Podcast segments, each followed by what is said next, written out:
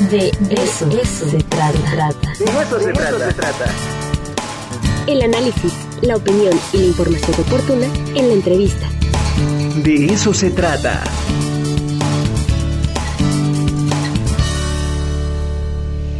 Ya está conectada la maestra Marta Angélica Acata Velázquez. Ella es docente de química en la preparatoria 2 de octubre y está incluida precisamente en estas notas, estos reportajes que está haciendo la redacción de la Dirección de Comunicación Institucional con todos los docentes que inspiran. En esta ocasión, Donají Tejeda fue la que llevó a cabo esta investigación con la maestra Marta y ya se está, ya se está, bueno, ya está conectada la maestra Marta.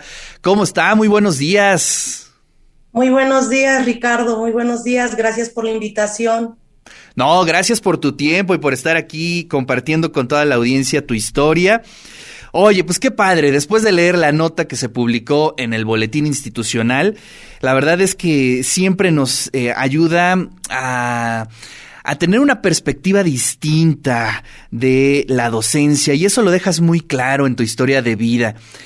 El amor como el centro, creo que eso es algo de lo que se tiene que rescatar muchísimo, Marta. Así es. Yo siento que si amas lo que haces, amas la ciencia que enseñas, pues de ahí puedes inspirar a los alumnos. El amor en el trato hacia ellos también es importante. Oye, pero a ver, cuéntanos, el amor eh, hacia la química en este caso, eh, ¿cómo nació? Por ahí tienes buenas historias de cuando cursabas la preparatoria en la Lázaro Cárdenas. ¿Ahí fue donde nació o ya tenías un antecedente, alguna cosquillita acerca de la ciencia y específicamente en las matemáticas, en la física, en la química? Me gustaban mucho esas asignaturas desde siempre, pero yo recuerdo que en la secundaria química no me gustaba porque el maestro no nos enseñó bien. Pero llego a la preparatoria Lázaro Cárdenas y en primer año me tocó la maestra María Trinidad y ella enseñaba muy bonito, era muy paciente, muy amorosa. Nuestro grupo era desastroso, éramos bien inquietos, el 3-1 matutino, este, pero la maestra era muy amorosa, muy paciente con nosotros y entonces en esa paciencia pues aprendí mucho, ¿no? Claro. Aprendí la configuración electrónica. Después, en tercer año, nuestro maestro en el área de, ciencias exactas, este, el maestro Raúl Márquez, él nos dedicaba tiempo los sábados porque él trabajaba en el IMSS. Entonces, el único día que podía darnos las clases era el sábado. Y nos enseñó de una forma tan bonita y era él, yo recuerdo, recuerdo la asignatura, pero también recuerdo el trato. El maestro era muy cariñoso, siempre nos decía, compañeros, bienvenidos compañeros, vamos a estudiar compañeros, o sea, se incluía con nosotros, ¿no? No decía niños, no decía alumnos, decía compañeros. Entonces, esa forma en que te enseñan la asignatura, yo creo que es la que te engancha a que te guste todavía más la ciencia. Oye, pues mira, yo creo que lo que estás diciendo es muy, muy, muy, muy importante porque mm, sin duda alguna un buen profesor, una buena maestra de cualquier área en ese periodo de la preparatoria, sin duda alguna cambia tu vida. ¿No? Es decir, eh, tu caso pues definió eh, prácticamente tu, tu, ruta profesional, ¿no? Eh, a lo mejor si hubieras tenido unos profesores como los de la secundaria, pues estarías en otro tema completamente, ¿no? Sí, así es por ejemplo, a partir de, esa conexión con la química, eh, en mi familia todos son contadores, mi papá, mi hermana, mi hermano. ¿Te revelaste? Yo rompo, me revelé, me revelé, rompo y la regla y me voy a ingeniería química. Y yo decía, no, sí me gusta la química, la matemática, la física. Y ahí descubrí todavía que me gustaba más. Y al llegar a la docencia, descubro que me apasiona la química. De verdad, cuando yo entro al laboratorio de química y trabajo con mis alumnos, o sea, nos encanta, porque luego hasta les digo, tómenle foto, tómenle foto, vean de qué color se transforma. O sea, ese enamoramiento, ¿no?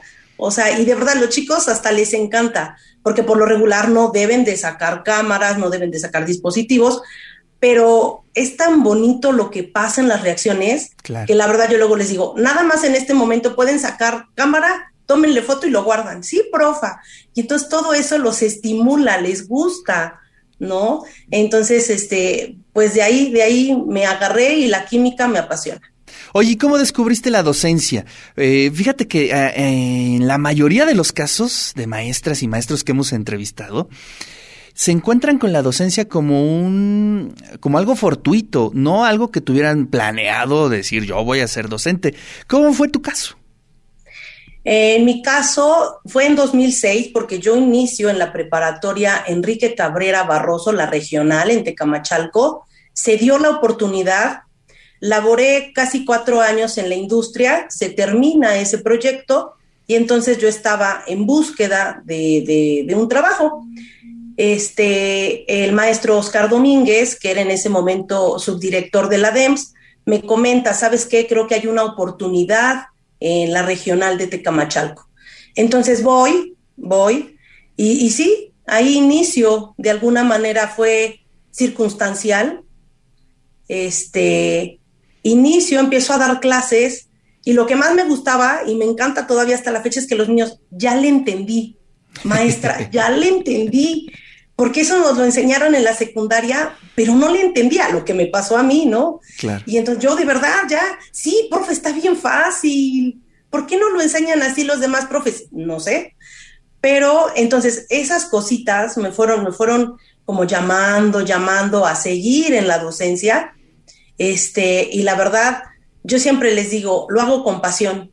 Lo hago con pasión porque me encanta que los niños disfruten la clase, que los niños entiendan la clase. A veces, este, hasta me atraso un poquito porque hasta que les digo, a ver, ya todos entendieron, sí, profa. Ah, bueno, entonces ya continúo con los temas. Qué maravilla.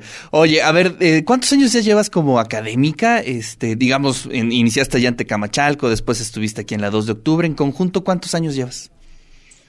Yo creo de 2006 a la fecha serían 15 años, pero tres años salí a trabajar en el gobierno, 12 años. 12 años. 12 años. A ver, hagamos un recuento. ¿Tienes ah, en tu memoria em, el, ese momento más eh, preciado como profesora, ese momento o esos momentos pues que te vas a llevar para siempre, ¿no? Este, a lo mejor el rostro de una niña, de un, de un chico, eh, a lo mejor un concurso. ¿Qué ha sido lo que más te ha conmovido como profesora? Lo que más me ha conmovido, fíjate que ni siquiera tiene que ver con la asignatura. Okay. Yo recuerdo mucho a uno de mis alumnitos que él ya nos contactamos, dejó de ser mi alumno. Yo les digo que nunca dejan de ser mi alumno. No, yo no tengo exalumnos, todos siguen siendo mis alumnos año tras año. Entonces nos reencontramos por medio de las redes sociales y lo primero que me escribe en el Messenger es este maestra, yo la recuerdo mucho porque se acuerda, no sé si usted recuerde, pero un día yo en tercer año ya no tenía ganas de seguir estudiando porque no me sentía yo tan capaz de continuar una universidad. Y usted se acercó, se sentó conmigo en el suelo, porque así me lo dijo a detalle, dice, se sentó usted conmigo en el suelo y me dijo, no, Sol, tú eres bueno, eres bueno, aprovecha tu juventud, aprovecha que eres una persona capaz, hazlo. Y entonces lo más bonito fue que me dijo, maestra, me voy a graduar de arquitectura. Estoy a punto de graduarme de arquitectura. Pero si usted no hubiera platicado conmigo ese día, ¿quién sabe si hubiera yo llegado a graduarme en este momento. Entonces, esos detallitos, ¿no? Ahorita en el tiempo de la pandemia, que de repente ando uno con el cubrebocas y se supone que muy poca gente te reconoce, claro. a veces voy en la calle y me gritan, ¿eh? ¡Profa! ¡Profa! y llegan corriendo.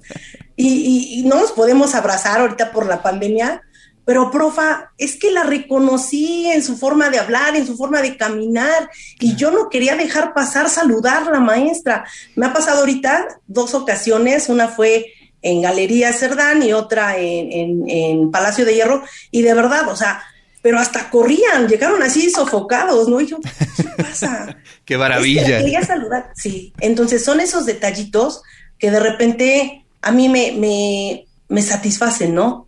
Digo, estoy haciéndolo bien. Claro, y muy bien, y muy bien, porque yo creo que eso es eh, un buen síntoma cuando estás en la calle, te saludan, te quieren abrazar. Hay un reconocimiento este, por parte de ellos hacia tu trabajo, entonces eso es maravilloso. ¿Con qué sueñas, Marta? A ver, cuéntanos, ¿cuál sería tu sueño como académica, como profesora? Eh, ese proyecto de largo aliento que, que tú quisieras platicarnos. Fíjate que un día igual una persona me preguntó, ¿cuál sería tu, tu decreto o lo que quieres alcanzar? Poder ayudar a la mayoría de mis alumnos, ¿sí? Porque a veces ellos presentan algún tipo de problema en casa, que es el que los desalienta muchas veces eh, en lo académico. A mí me encantaría poder escucharlos a todos. Yo a veces nada más tengo como 520 alumnos, pero me gustaría de repente poder llegar a más gente, ¿no? Escucharlos, alentarlos, motivarlos.